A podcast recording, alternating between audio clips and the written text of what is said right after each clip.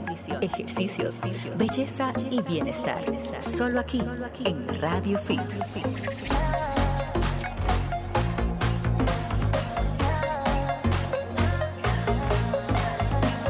¿Qué, qué tal amigos? Están a punto de escuchar Radio Fit.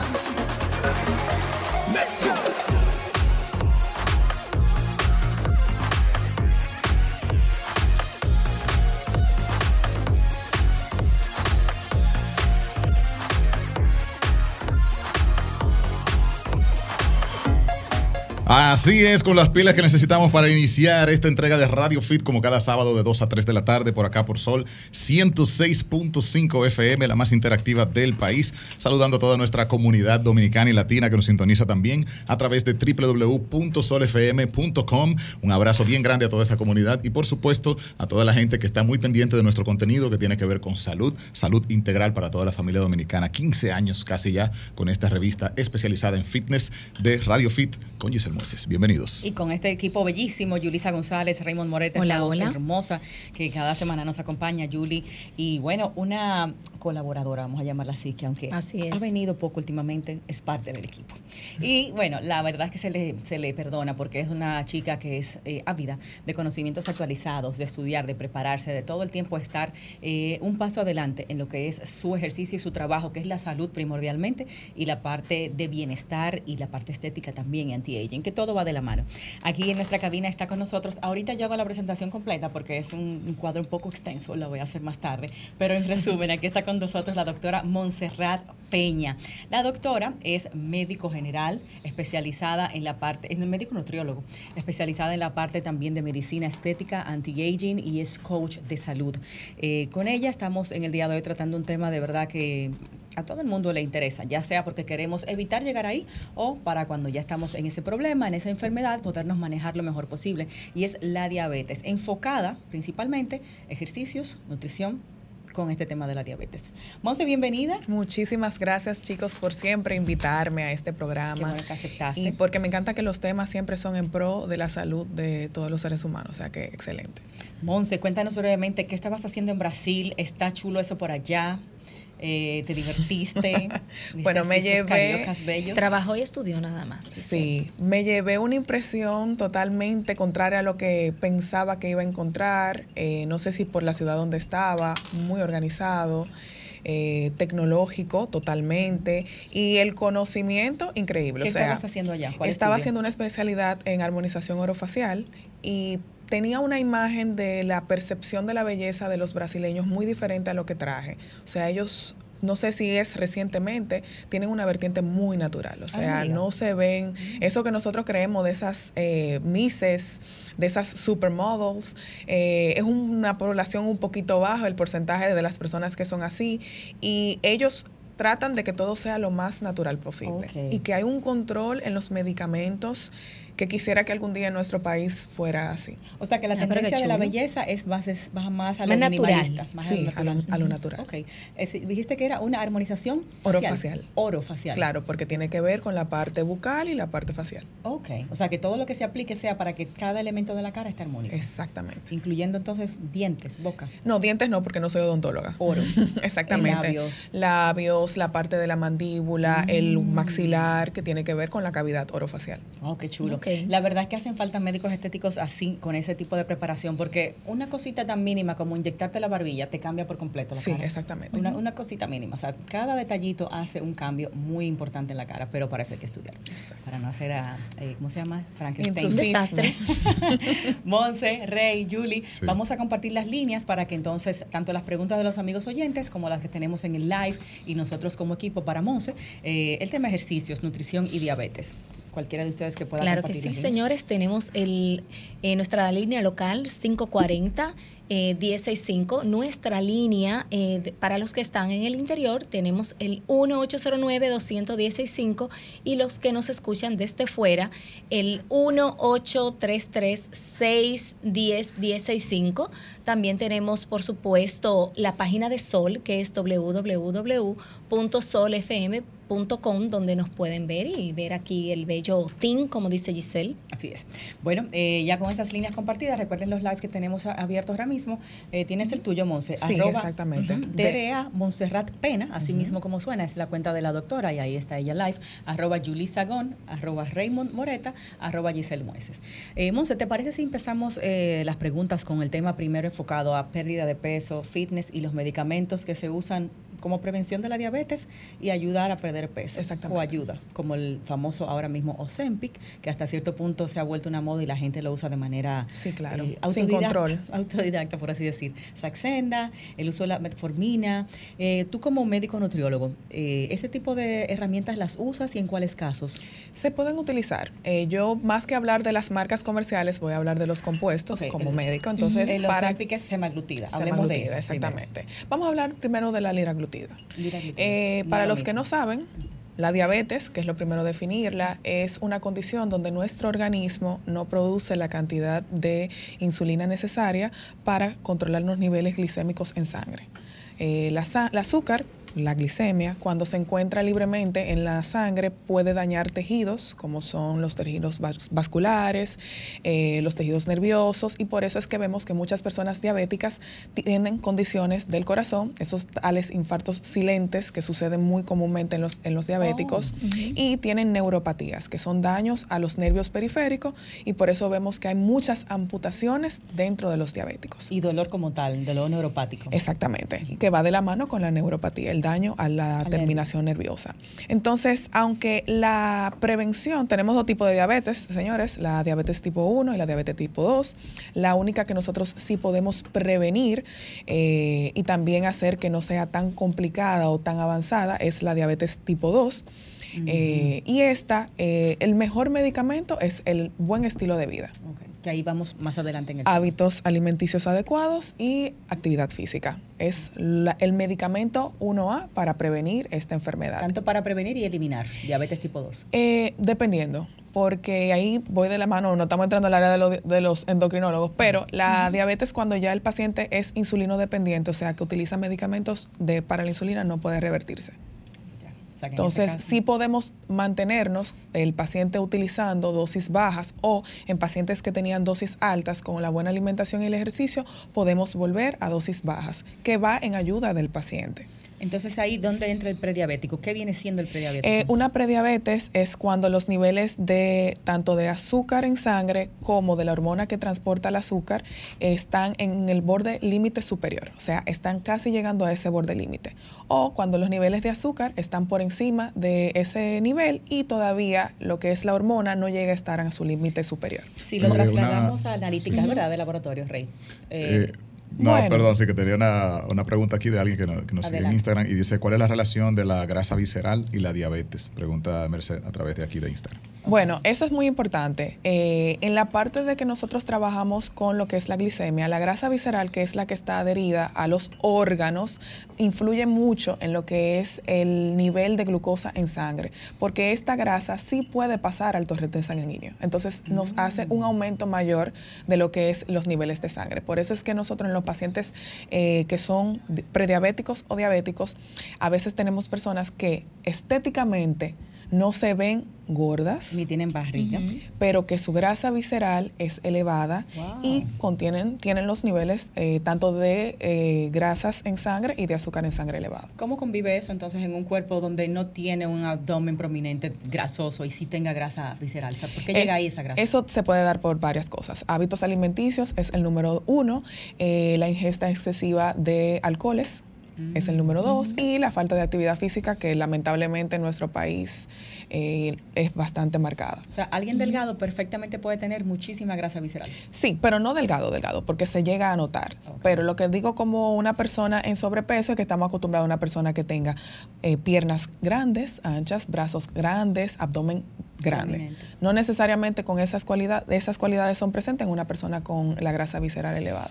Esa Ok. gente son gente generalmente de piernas muy delgadas, pero que se le besa, como dicen por aquí, eh, barriguita cervecera. cervecera. Exactamente. Es decir, que sí se nota. Hemos tenido muchos especialistas que en distintas ocasiones nos hablan de los valores de laboratorio que indican si estamos bien o prediabéticos. Tú mencionabas un límite superior, Exacto. de- pero sal- sin salirnos del corchete. Ese límite superior indica prediabetes. Exactamente. ¿De qué números estamos hablando? Bueno, eh, eso va a depender mucho de cada especialista, en realidad, porque hay muchas vertientes y hay diferentes libros y dependiendo del que tú hayas estudiado, entonces va a haber. Un Pero promedio. lo que manda la Organización Mundial de la Salud es que un paciente que tenga eh, una glicemia entre 100 a 120 y En que tenga en ayunas, exactamente, en ayunas, una ayuna de 8 horas y que tenga eh, la hormona eh, elevada por encima de 5, el, el valor máximo es hasta 6, de entre 5 y 6 es un paciente que está prediabético. ¿Cuál hormona? La hormona que transporta la, la glicemia Mm, esa se mide cómo, ¿cómo se llama? en sangre, la GP5. GP5. Exacto, sale. Nunca ponen eso casi. Sí, en- en realidad general. debe ponerse acompañada de la glicemia. Y de la glicosilada. Exactamente. La glicosilada es esa. Ah, es esa la glicosilada. Pasando entre tiene- 5 y 6. Entre 5 y 6 y con la glicemia entre 100 a 120, entonces es prediabético. ¿Cómo le han salido a ustedes en sus análisis? A mí me sale más o menos sí, cerca de 100. Sí, más o menos. Realmente, a pesar de que Pero tengo esa herencia, como dicen, me ha, me ido bien. Es decir, me ha ido bien con, Ah, bueno. Yo ese tuve tema. unos días, eh, tuve unos días de, de largas noches de insomnio, o sea, una combinación de cosas. Eh, recuerdo que en esa época incluso eh, tenía mucho que no tomaba ninguna proteína. Y me tomé una como más rápido de la cuenta, como que me la acabé muy rápido. Y eso sumado a, a una noche de amanecidas. En una, me puse a ayudar a mi hermana con algo, amanecí. Cuando fui entonces a, a hacer una diligencia, me sentí bastante mareado, entonces fui a analizarme. Y me salió entonces esos niveles por encima de... de- Pero la de proteína pero- te lo tomaste, o sea, fue justamente en el momento que te la tomaste. No, No, diga- no, se no, terminó no. el frasco En rápido. ese, en ese mes No, terminé el frasco no. rápido. Eso sumado a esas amanecidas. Yo creo que la amanecida de esa noche específica fue ya como eh, la gota que derramó el vaso, pero tenía varias noches eh, de poco sueño. Amanecí previo a que pasara eso y ahí tuve como el bajón. La doctora en cuestión me, me explicó que esa ausencia de dormir de alguna manera eleva Exactamente. la insulina. Me gustaría que usted explicara un poco de eso, porque estrés. vemos muchas personas con ese tema de, de, la, de las ansiedades y ese ruido en la cabeza y demás. Muchas razones por las que no dormimos suficiente. ¿Qué relación hay entonces allí? Sí, no, y perdón, antes de que iniciemos, igual lo que tú dices, puede tener el valor de la glicemia alto, pero tal vez la glicosilada no. Está dentro de los valores. Exacto, Entonces, y ahí no eres prediabético. la, Claro. la azúcar, vamos a decir así, la glicemia, eh, es muy dependiente a esos mismos, a los cambios drásticos de nuestros hábitos. O sea, hasta la poca ingesta de agua puede hacer que tu glicemia salga un poquito, o sea, una deshidratación que ya sea de moderada a severa, puede hacer que la glicemia salga un poquito elevada. Entonces, Eh, y esa parte, eh, sumando a lo que Rey dice, hay realmente eh, lo que nosotros llamamos es azúcar emocional, cuando la gente dice, no, porque le subió o le bajó el azúcar por algo emocional, que la gente también eh, relaciona las emociones. Pero transitorio, a- exactamente. Exactamente. Puede ser, tran- es transitorio, pero para tú darte cuenta, o sea, una, una elevación de la glicemia emocional no te va a durar un mes.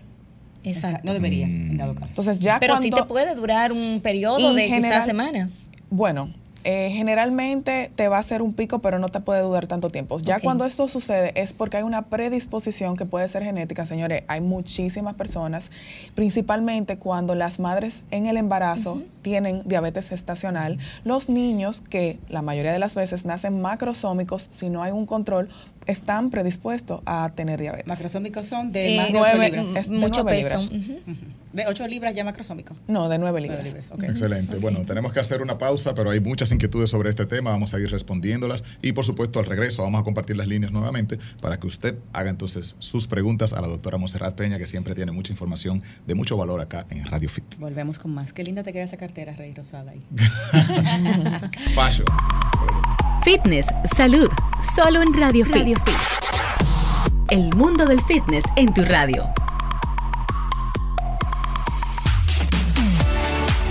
Así es, el mundo del fitness en tu radio continúa contigo al aire hasta las 3 de la tarde. Así que es el momento de las preguntas que tengas sobre este tema tan interesante con la doctora Montserrat Peña. Es el tema de la diabetes que estamos tocando en la tarde de hoy y vamos a ver la relación que tiene con, con todos nuestros hábitos, ¿ok? Así que el 809-540-1065 si estás acá en el distrito. También puedes llamar al 1-809-200-1065 si estás en el interior del país y el 1-833-610-1065 para toda la gente que está fuera de la República Dominicana. Sin ningún cargo, cada una de esas líneas. Bien, Monse, eh, fuera del aire hablábamos un poquito de que, bueno, en los 90 se satanizaron las grasas. Eso era lo peor, comerse la grasa. Nada más, eh, eh, lo saludable era proteína y carbohidratos. Ahora es al revés, se está satanizando la parte de los carbohidratos y supuestamente el consumo debe ser mayor de grasas y proteínas. A esto vamos con que supuestamente los índices eh, de picos glicémicos suben cuando tomamos X alimento o whatever. Hay una moda de evitar el pico glicémico, pero ¿no es esto lo normal que cuando ingerimos cualquier alimento, esa es la reacción del cuerpo? del Sí, organismo? cuando ingerimos alimentos que son ricos en hidratos de carbono,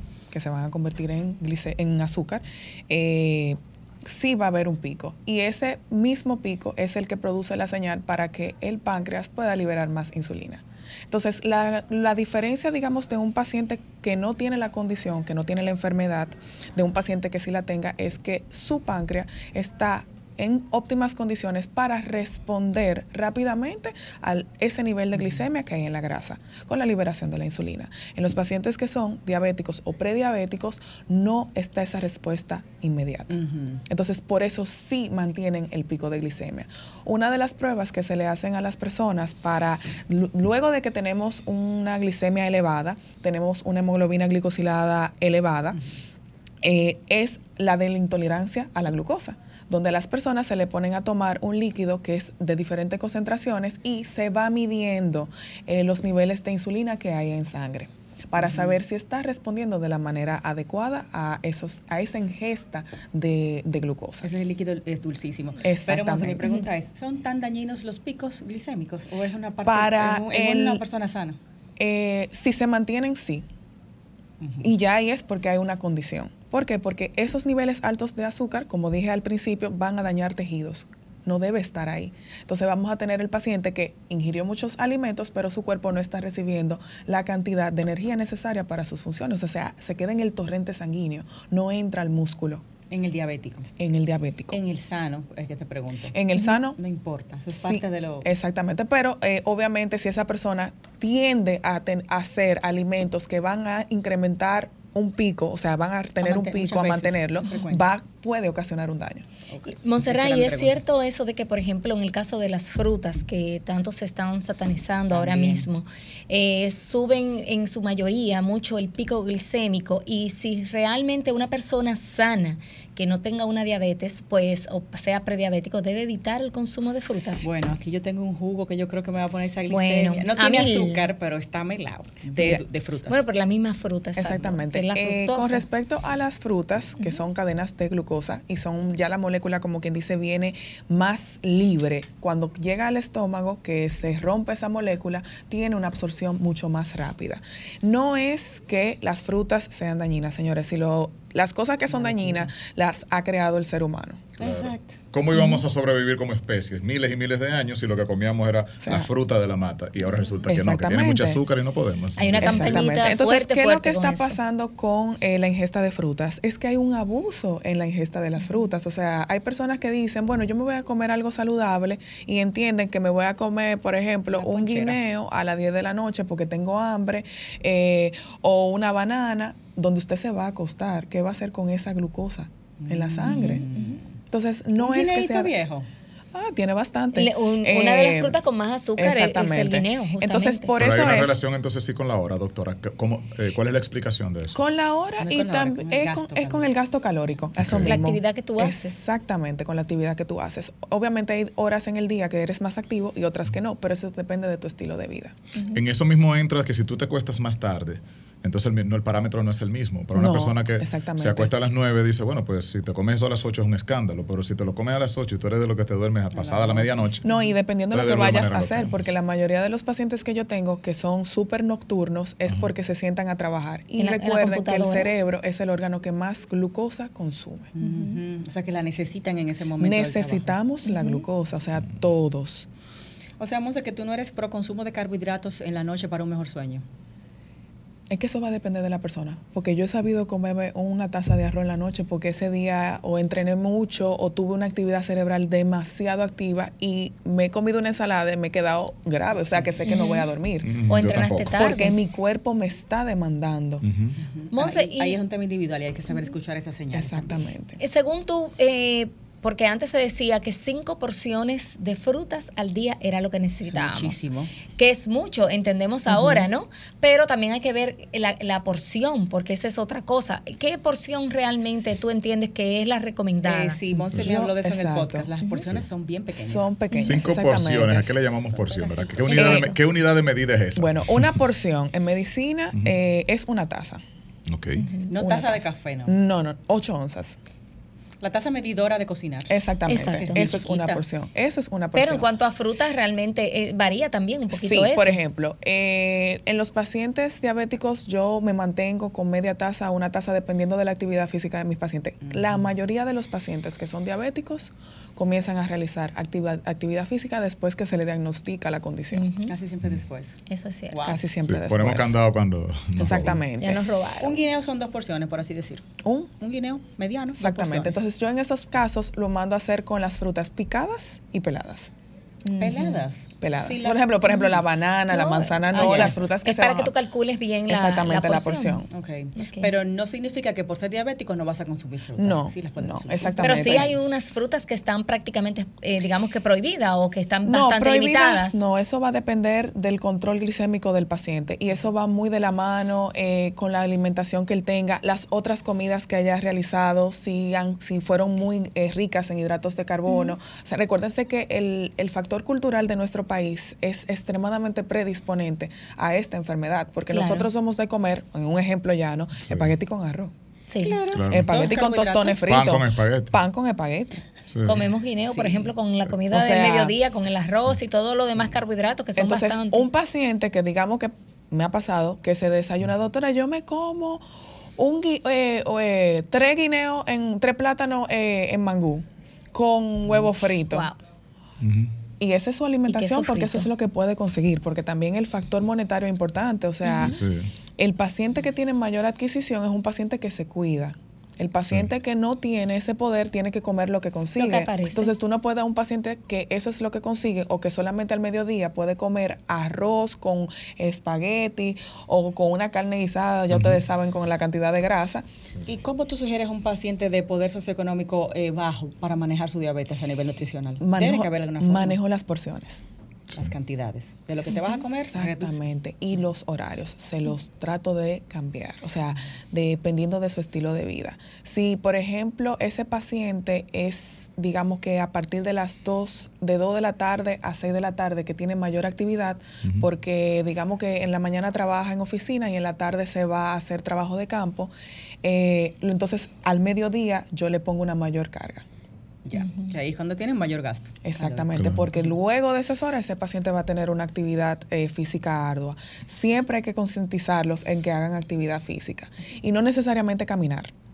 El paciente diabético se beneficia del ejercicio de resistencia muscular. Y la mayoría le tiene miedo. Exa- ¿Por qué? Por la parte de la neuropatía. Por- porque dicen, bueno, si algo, algo de mucho impacto y ya tengo una neuropatía o tengo una condición oftálmica, Me voy eh, a, pasar algo. Exactamente, pero en realidad el control de glicemia, los estudios está- avalan que el ejercicio de resistencia muscular es el único con la capacidad de controlar la glicemia en sangre y ayudar a preservar la masa muscular, que el paciente diabético pierde mucha masa Sí, muscular. Por la misma enfermedad. Monse, ahora que mencionas la parte ocular, que sabemos que hay muchísimos problemas con el ojo diabético. Exactamente. ¿Las pesas deben tener algún tipo de manejo distinto en un paciente diabético con un problema, una lesión ocular?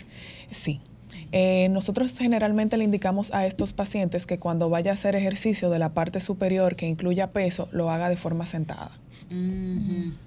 Para ¿Eso la por qué. Monse? Por la, el- Porque la puede fuerza, tener, la cantidad de exactamente, eh, en los pacientes diabéticos lo que hay es una retinopatía diabética, entonces se compromete la microcirculación de la retina y por eso el aumento de presión, de esfuerzo, hace, empeora la condición. Entonces pedimos que sean peso re- regular, manejado, no es que va a ser bodybuilder, eh, pero que lo haga de forma sentada. Por el asunto este de la maniobra de Valsalva también. Exactamente. Ujú. De hecho, yo que tengo desprendimiento de retina, no soy diabética, eh, me recomendaron eso, no hacer pesos muy fuertes, para evitar las maniobras de, de Valsalva que hace el organismo ante un peso muy fuerte. Exactamente. Cosa que O sea tú no que- haces. Claro que no, yo le meto todo ahí. Pero nada, Yo sé, que sea lo que Dios quiera. Exacto. Monse, Rey, Julie, las señales de que estamos en diabetes o en prediabetes son iguales.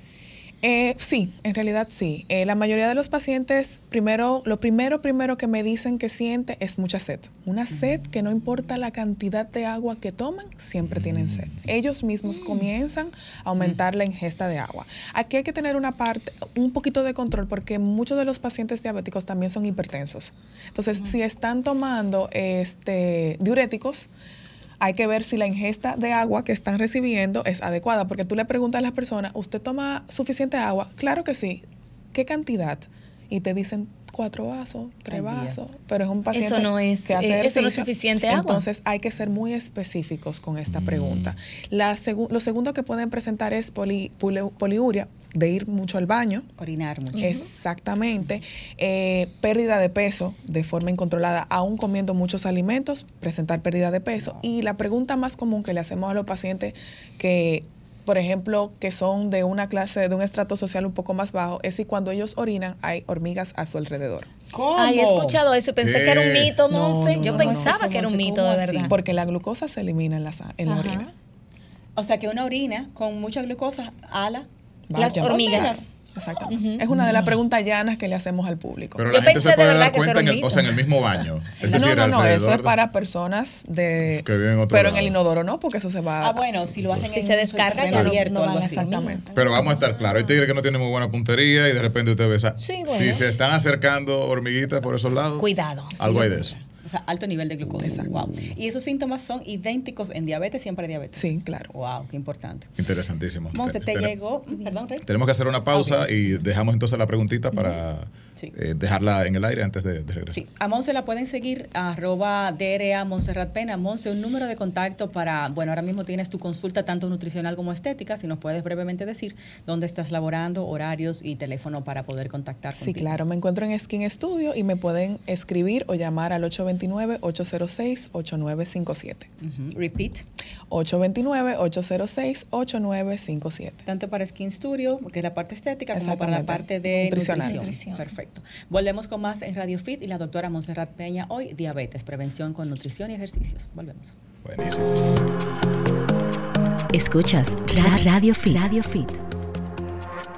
Eh, no es que lo estoy mandando a orinar fuera, porque tú sabes cómo No es la que gente. Bueno, pero si quieren hacer la prueba, que Exacto, lo hágalo hagan. en un vasito y póngalo en el patio. ahí. Ah, buena idea. Eh, eh, yo en la parte que roté de diabetes, eh, lo hice en el hospital, en, la en el Instituto de la Diabetes, en el INDEN. Y cuando le preguntábamos a los pacientes, una de las preguntas que nos dijo la doctora más rápida para nosotros determinar eh, si ese paciente podía ser eh, portador de, o sea, tener la diabetes o prediabético, era que si cuando orinaban ellos veían hormigas eh, llegar alrededor. Eran pacientes de bajos recursos, la mayoría orinaban en, en vacinillas, otros orinaban fuera porque eran choferes y ellos sí te decían que, que Que sí. veían esas hormigas. ¿Por qué? Porque es un paciente que no tiene un control de la ingesta de agua, Claro. eh, toma agua cuando se recuerda, o sea que la, la sed no era un marcador, es un paciente que tiende a comer lo que consume, lo que encuentra en la calle, generalmente comía empanadas fritas por la mañana de desayuno, eh, que he visto que muchísimos padres, si se fijan, en la- para los niños que van a la Sí, escuela, muy mala merienda. es generalmente esas son cosas que los niños comen, o yaniqueques, Sí, o, sí, sí, o sí. empanada frita, o se paran en la calle y compran cualquier cosa. Juguitos. Exactamente. Y no porque sean jugos, sino que no son jugos no, naturales. no son naturales, son juguitos de cartón o de potecito, como dicen. Que tienen edulcorantes agregados eh, más de lo que tiene la, la fruta que pudiera estar ahí.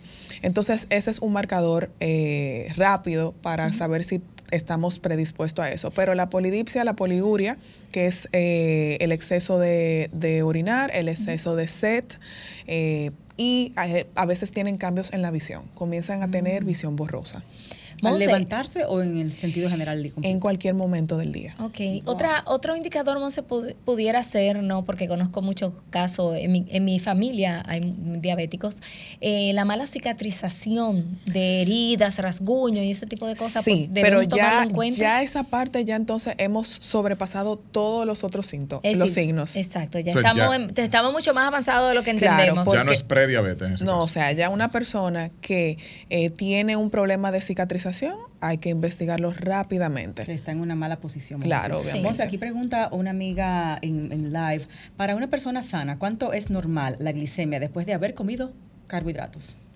De- wow, es que eso tiene que depender mucho también de la cantidad. factores. Pero, por ejemplo, si tú eres una persona que no eres eh, diabética ni prediabética, una glicemia entre 100 a 120 después de comer, digamos 30 minutos después de comer, puede estar bien. Generalmente las personas la tienen en 110, 112, lo que yo he visto, porque yo he hecho test conmigo.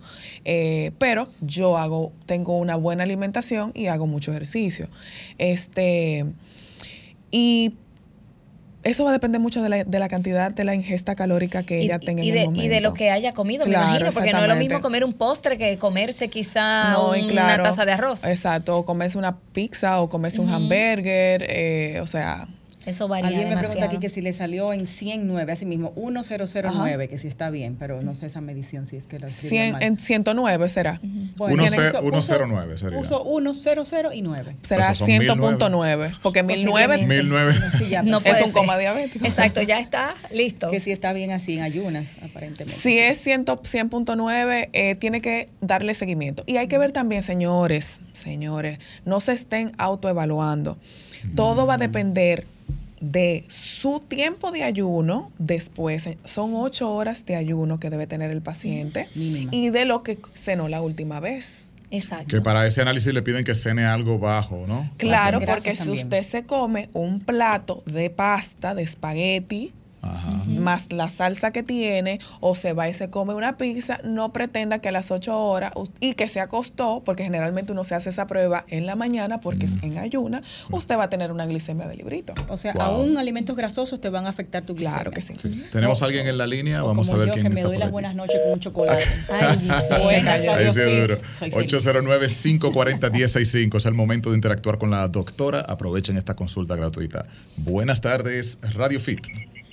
Saludos, buenas tardes desde las Américas, Nick Marconi para ese bendecido equipo Radio Fit. Maconi, Hola, saludos gracias. desde las El Américas. locutor que nos está hablando. Bien. Sí, sí. Bueno, quiero saludarle a la doctora, felicitarle, excelente tema. Es una Ahora con la moda del consumo de estas nuevas enzimas, como la metformina y la semiglut Sí, sí, todo eso. ¿Puede una persona que no sea diabética y consumir eso quedar siendo diabético? También hice un ensayo clínico que nunca había eh, probado la metformina. Consumí una de 800 miligramos, pero solamente la dividí en cuatro, cuestión consumí solamente 200 miligramos, y eso me bajó el azúcar.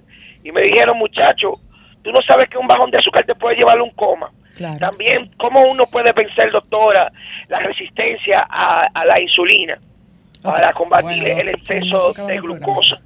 Excelente. Eh, Bueno. excelente, pues nos mantenemos en sintonía, bendiciones. Gracias. Muchas Gracias Quédate preguntas. ahí, Maconi, para que escuches las respuestas a estas preguntas Buenísimo. tan Bueno, acertadas. Ok, la primera pregunta que me hizo... eh, Sí, puede una persona eh, que está consumiendo estos medicamentos que realmente no se usan para rebajar y la gente lo está utilizando para sí, eso, sí, sí, ok, quedar eh, siendo diabética.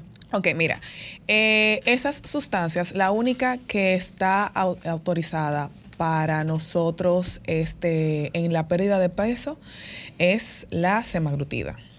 Hay dos marcas, una que es para personas que no son diabéticas y otra que es para personas específicamente diabéticas. Quiere decir que tienen niveles altos de azúcar muy marcados. Eh, para el uso de la misma, porque no soy endocrinóloga, eh, debe estar de la mano de su endocrinólogo ya cuando se es diabético para controlar la cantidad de dosis de medicamento que está recibiendo. Hay otras sustancias, la liraglutida, eh, que se está comprando de una forma muy excesiva, sin autorización hasta médica.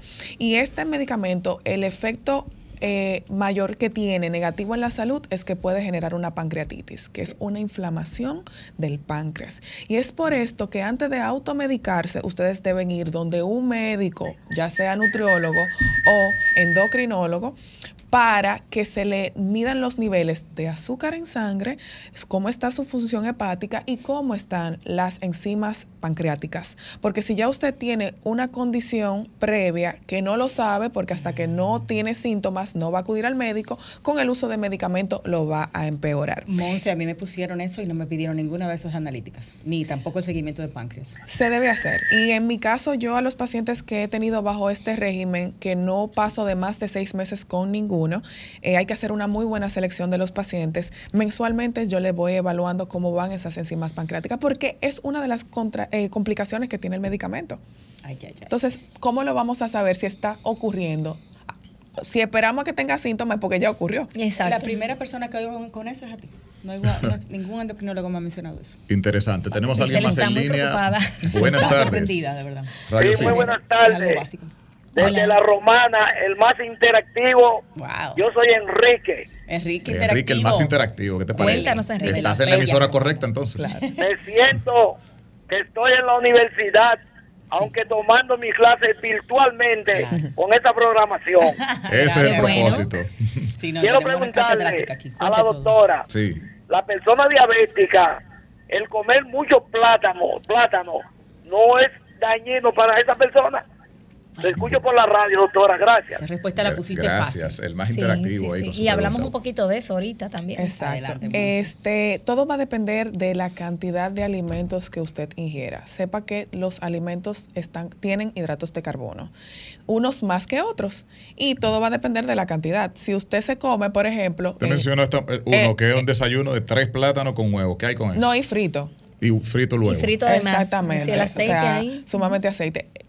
No, No va. no, no va. En el caso de Cómase su plátano, pero salcochado. Claro, y en una cantidad moderada. Recuerden que es importantísimo para el control de la glicemia, tanto en los pacientes que no son diabéticos y que, o que son prediabéticos y en los pacientes diabéticos, las comidas en tiempos con la distribución de la cantidad calórica en varias comidas. Los pacientes diabéticos yo a veces le pongo hasta seis comidas al día. Sí, eso te iba a preguntar. ¿Por qué? Porque le pongo pequeñas cantidades y así Aló. puedo tener un índice glicémico controlado durante las 24 horas del día. O sea, un paciente diabético no debe comer hasta llenarse. No debe darse comer- atracones. Esos se llaman, son llamados Buenas atracones. No Adelante. Tenemos Tenemos otra línea. Buenas tardes. Ramón de San Cristóbal. Adelante, tocayo. Saludos a la gente de Dígame, San Cristóbal. usted, usted, eh, usted está como en una, en una emisora cristiana los días de la semana. ¿eh? La doctora, no, la No, doctora no, está el, el- Ramón, Ramón. Ah, mía, no, Rey no. Moreta. No, ¿Tú no estoy, en un no sitio? estoy en Hay- emisora hay cristiana. un, un locutor que tiene la voz parecida a usted como una eh, emisora cristiana. Ah, pero habla bonito entonces. A No, punto nueve, algo así. Bueno, la idea es, doctora, Sí, claro.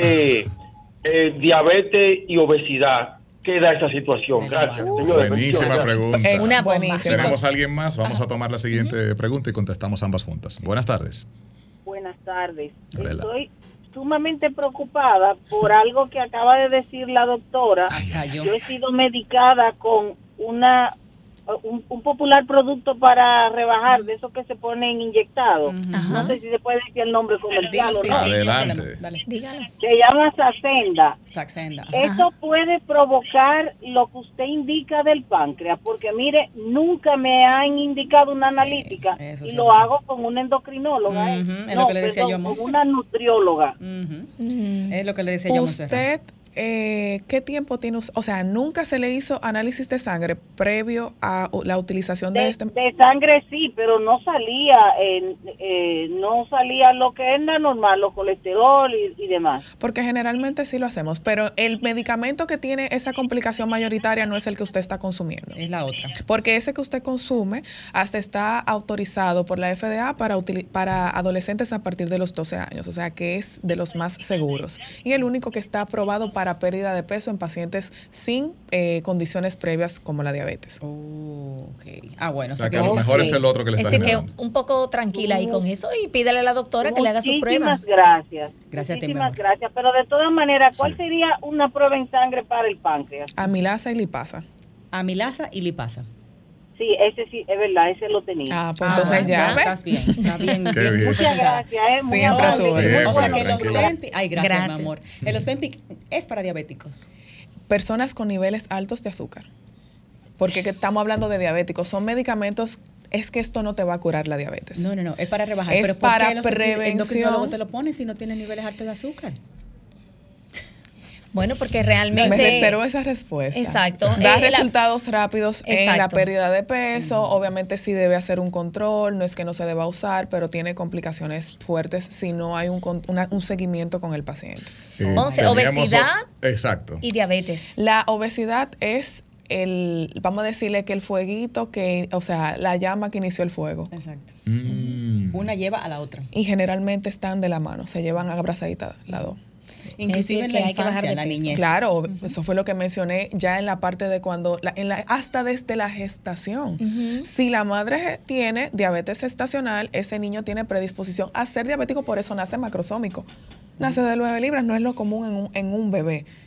O si la madre está en sobrepeso, el bebé, el, Puede- el feto también. Exactamente.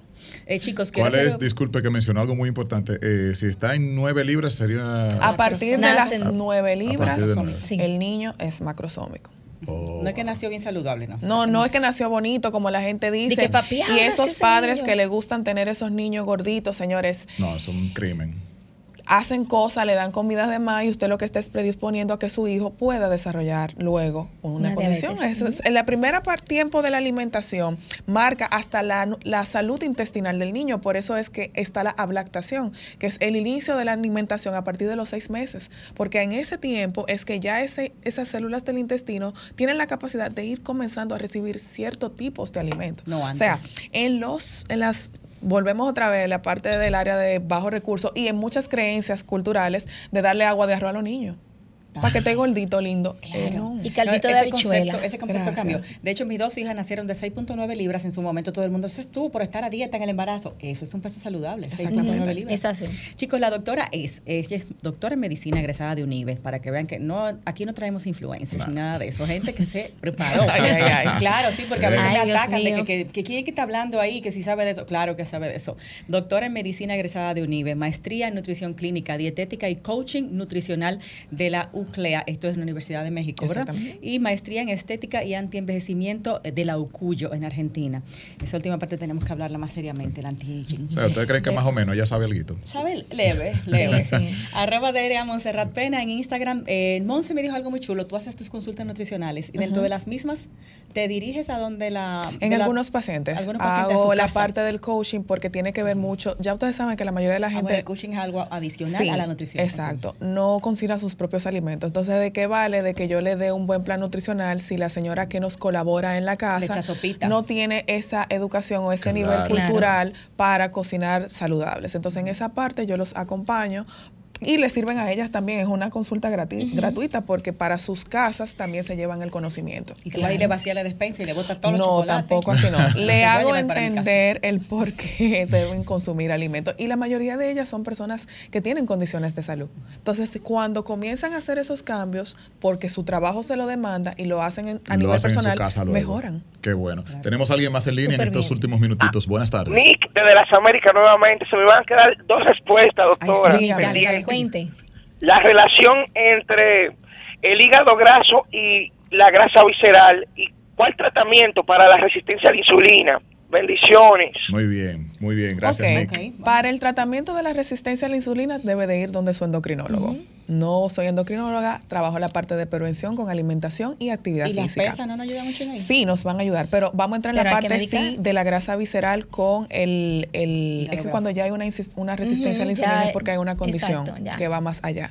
Y el hígado graso. Eh, la grasa visceral, como mencioné al principio, es la que está adherida a los órganos. Y cuando nuestro eh, hígado está revertido de grasa, esta entra. Y recuérdense que en el hígado se metabolizan todos los alimentos. Él es el que dice, usted va para allá, usted se queda aquí, eh, tal órgano me está pidiendo algo. Y tiene que ver en parte con eh, el abuso de medicamentos y la ingesta alta en alimentos ricos en grasas. Todos estos se quedan en el parénquima, que es el tejido del, del, del hígado, no pueden ser eliminados, entonces tenemos lo que es hígado graso. El hígado graso no solamente los alimentos lo puede producir, la ingesta de bebidas alcohólicas en alta cantidad también. Muy bueno, o sea que están relacionados. Exactamente. Eh, Me dijeron que hay una pregunta de alguien de la No, llamada. eh, una llamadita más por ahí. Está ahí. No, exacto, estamos Se fue. cerrando. Yo quería quizás quedarme con la idea de algo, minuto, algo ¿no? que usted mencionó para, para nuestra audiencia. Hablamos mucho del tema de escasos recursos y la relación con cómo llevar una buena dieta. Quizá un poco la manera de la preparación y todo eso, pero en el término de cantidades, es mu- muchas personas simplemente comen cuando aparece Y lo que recurso. aparece. Entonces, cuando aparece, dicen, oye, tengo que comer suficiente porque no sé cuándo vuelvo a comer. Entonces, eh, ¿Cómo podemos ahí llevar ese tema de las cantidades? Tomo esa misma cantidad de comida y mejor la reparto en varias horas. Exactamente. Y ¿Cómo quizás eh, algunos alimentos, Montserrat, que Susti- puedas indicar que, que son Bueno, de, mira, de- de buen acceso para De las fácil personas. acceso, los víveres, vamos a ponerlo así fácilmente. No pasarse de esa cantidad de una taza. Eh, el arroz, no pasarlo de una taza. Media taza si es, por ejemplo, una persona ya con condición de azúcar. Y dividirla tres o en tres o cuatro comidas, por ejemplo, esa cantidad de carbohidratos. Eh, tratar de tener por lo menos cuatro comidas al día. Y eso se puede lograr fácil.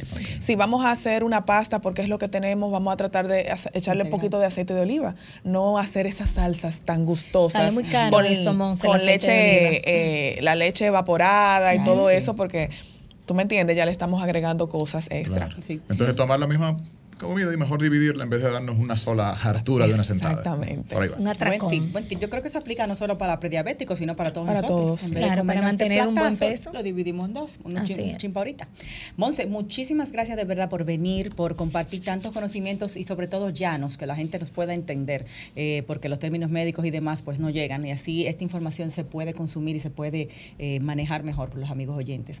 Eh, recordarles que el contacto de la DOC es mi Instagram directo, arroba Derea Montserrat Pena, ahí le pueden por DM, cualquier pregunta, eh, temas de consulta y citas, y al teléfono Monse, rapidito. 829-806-8957. Así es, Montserrat Peña con nosotros. El tema fue prevención de diabetes. Chicos, chicas, hasta el próximo sábado a las 2 de la tarde aquí en Radio Fit. Julisa González, Raymond Moreta y una servidora se despiden. Un besote. Feliz fin de semana. Bye, bye. Bye, bye.